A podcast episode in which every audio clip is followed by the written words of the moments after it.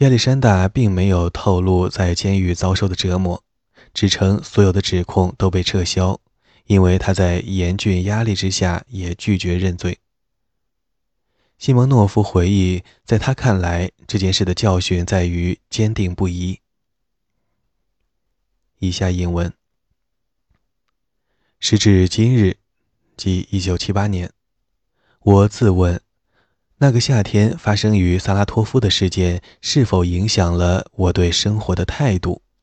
是否在我十五六岁的心灵中留下了烙印？答案是肯定的，也是否定的。就继父而言，其结果并不出乎意料，他还是原来的他，绝对是思路清晰和认真负责的典范。认识他的人全都相信他的无辜。在那可怕的岁月中，与我们交往的几乎每个人都很友好，那也是我们所期待的。对继父的审讯，由于他的强大和坚毅，其结局也是理所当然的。尽管如此，他却给我带来不安。我想，如果一位较为软弱的人，如果承受不了同样的折磨，就会有截然不同的结果。这令人担忧的想法久久停留在我的脑中。更重要的是，我觉得自己已经长大，这可能是潜意识的。我也已证明自己可以应付一场危机。以上引文。富农子女试图掩盖自己的社会出身。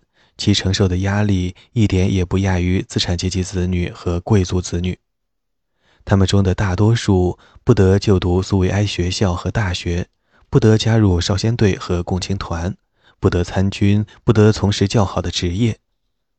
他们往往渴望与家人划清界限，以证明自己是苏维埃公民，其实质就是害怕自己受排斥。一九四二年，二十岁的沃尔夫冈·莱昂哈德被流放去哈萨克斯坦的卡拉干达地区。他父亲是一九三五年抵达莫斯科的德国共产党人。沃尔夫冈在师范学院学习，同学中的大多数是富农子女。早在二十世纪三十年代初，就被流放到这个半沙漠地区。他们幼时吃了很多苦。后来才获准上学，很快就要变成教师。梁哈德注意到，这使他们的政治身份发生了大幅度的转变。以下英文：我的大多数同学周末回家，回到卡拉干达周围的特殊定居地。他们返校后谈及自己的父母时，经常义愤填膺。我经常听他们说道：“他们还是不懂。我多次向他们解释集体化的道理，但旧派人永远都不会觉悟。”这些富农的子女刚流放至此时还是幼儿，随着时间的流逝，实际上已成了斯大林主义者。以上英文。很多富农子女最终变为狂热的斯大林主义者，甚至加入国家的镇压机关，开创出一片事业。对有些人来说，转变的过程涉及一个长期且自觉的自我改造，不无心理成本。斯捷潘·波德鲁布尼便是一例。他1914年出生于乌克兰西部文尼察地区的农民家庭。他父亲作为富农流放至阿尔汉格尔斯克，他与母亲1929年逃到莫斯科。斯捷潘在《真理报》印刷厂的技校找到一份学徒工，加入共青团，率领工人突击队，编辑强报，一种宣传鼓动，成为工厂理事会成员，似乎还被警方招募成了举报人。那段时间里，他一直小心翼翼地隐瞒着自己的富农出身。他的日记记录了自己的战斗历程：如何清除身上农民老祖宗的病态心理，如何脱胎换骨当上一个苏维埃公民。他尽量阅读正确的书籍，采纳正确的态度，以穿着整齐和学习舞蹈来提高个人修养，在自己身上培养关心公益和保持警惕的苏维埃美德。每年年底，他制定进度表，以便衡量自己在文化上的进步，犹如国家机构为五年计划规划每一年的经济进步。他的富农出身一直是自我厌恶和自我怀疑的根源，一再被视作自己缺点的缘由。他还在思忖，到底能否真正成为社会的平等一员。以下英文：一九三二年九月十三日，我已经几次思索自己的生产工作为何无法从容应付。为什么对我来说总是这么难？有一个念头，我似乎摆脱不掉，像吮吸桦树叶一样在吮吸我的血液，那就是我的心理问题。我难道真的是与众不同吗？这个问题使我毛骨悚然，全身发抖。我现在正处在中游，不上也不下，但很容易滑向两端。以上英文。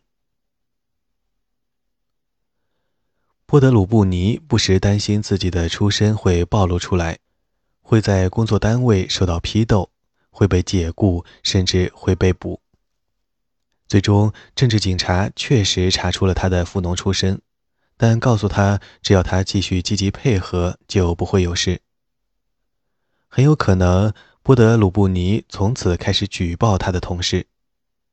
他在日记中承认自己像是一头困兽，厌恶自己扮演的角色，渴望成为真正的自己。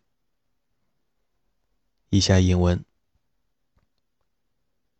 一九三二年十二月八日，我每天的遮掩，我内心的秘密，他们不允许我成为一个具有独立人格的人，我不能有任何的自由思想，不能公开明确的站出来。相反，我不得不鹦鹉学舌，必须走在不平的路面，朝阻力最小的方向。这真是非常糟糕。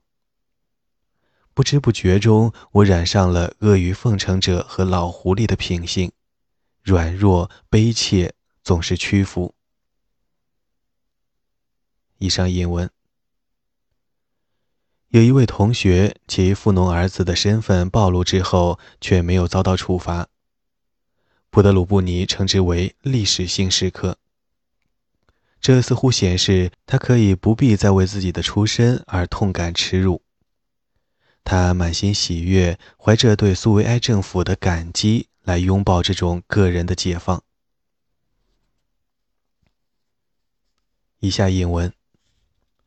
一九三五年三月二日，我也能成为苏联大家庭的公民。我热爱使之成为可能的人。我再也不是敌人圈子里的人。我一直害怕敌人，无论何时，无论何处。我再也不用担心我的周遭。像大家一样，我可以对各种事物发生兴趣，做一个爱护自己土地的主人，而不是一个向主人叩头的仆人。以上引文。六个月后，布德鲁布尼被接收为莫斯科第二医学院的学生。他一直梦想在高等学院学习，但心知肚明，他的富农出身将是一大绊脚石。真理报印刷厂的共青团支持他的求学申请，对他来说，无疑是首肯了他的苏维埃新身份。对于许多富农子女而言，渴望被认作苏维埃人，即想成为社会中有价值之人。与其说与政治或个人身份有关，无宁说应该归功于自己的努力和勤奋。安东尼娜·格洛温娜非常聪明，精力充沛，积极主动，又继承了父亲尼古拉的强烈个性。他在沙尔铁定居地时，曾是学校里的大队干部。辅导其他学生的阅读。他1934年回到佩斯托沃与父亲重聚。年仅十一岁的女孩便下定决心要努力学习，证明自己的价值。但在新学校，年龄较大的男孩把她当作富农的女儿加以嘲弄和虐待。佩斯托沃学校有很多富农子女，甚至老师们也会挑剔找茬。有一天，孩子们因行为不端受训斥，一名资深女教师更是把安东尼娜叫到全班面前予以特别的惩戒，大声叫嚷。他那种人就是人民公敌、卑鄙的富农，遭到驱逐也是罪有应得。我希望你们都在那里死绝。安东尼娜在回忆录中，2001年，把此事当作他人生中的决定性时刻。他深深感到不公和愤慨，真想呼喊出来以示抗议，但更深沉的恐惧迫使他缄默不语。以下引文。突然，我心里泛起一种感觉：我们富农与众不同，我们是罪犯，很多事情都没有我们的份。我现在明白，我当时既有一种自卑感，深深陷入恐惧之手。这个政府可以生杀予夺，因为我们是富农，没有任何权利，只能在沉默无言中忍受一切。以上引文。同学玛利亚的父亲也作为富农被捕。女教师训斥事件发生之后，玛利亚低声对安东尼娜说：“听着，老巫婆吐出这样的骂人话，我们来写一封投诉信。”安东尼娜很怕，所以由玛利亚一人执笔写了那封信，但是以两人的名义。他写道：“他们的父母是富农，但不能怪罪于子女，衷心希望能有机会以勤奋学习来证明自己。”他们还在信上画了新年树做装饰。补充一条注释：新年树，一九二九年圣诞树在苏联遭禁，到一九三五年才获得恢复，但改称为新年树。苏联的新年节日继承了传统圣诞节的很多活动，譬如家庭团聚、交换礼物，以及类似圣诞老人的弗罗斯特叔叔。安东尼娜将信藏在洗衣袋中，送去校长办公室。校长颇表同情，把他们叫去他的办公室，告诉他们，私下里他同意我们的观点。但我们不得外传。显然，他后来找了那位刻薄的女教师，因为她的态度有所软化，甚至允许这两个女孩参与学校的话剧表演。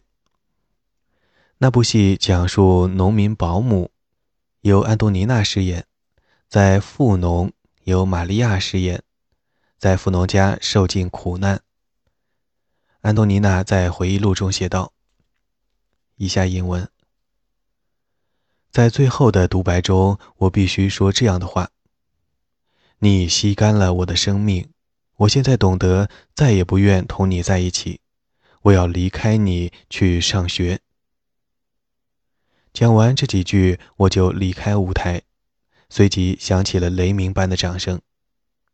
我深深融入这个角色，我的愤慨显得既自然又逼真。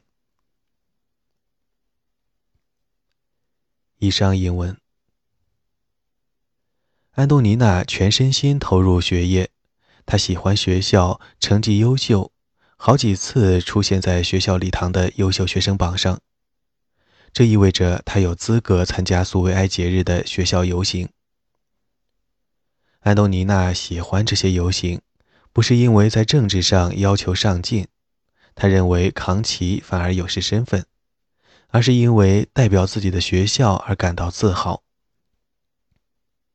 他渴望加入少先队，但由于富农出身不能随愿，他为此而伤心欲绝。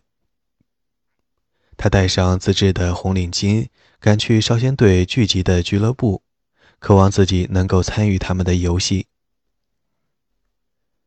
渐渐的，他找到了自己的位置。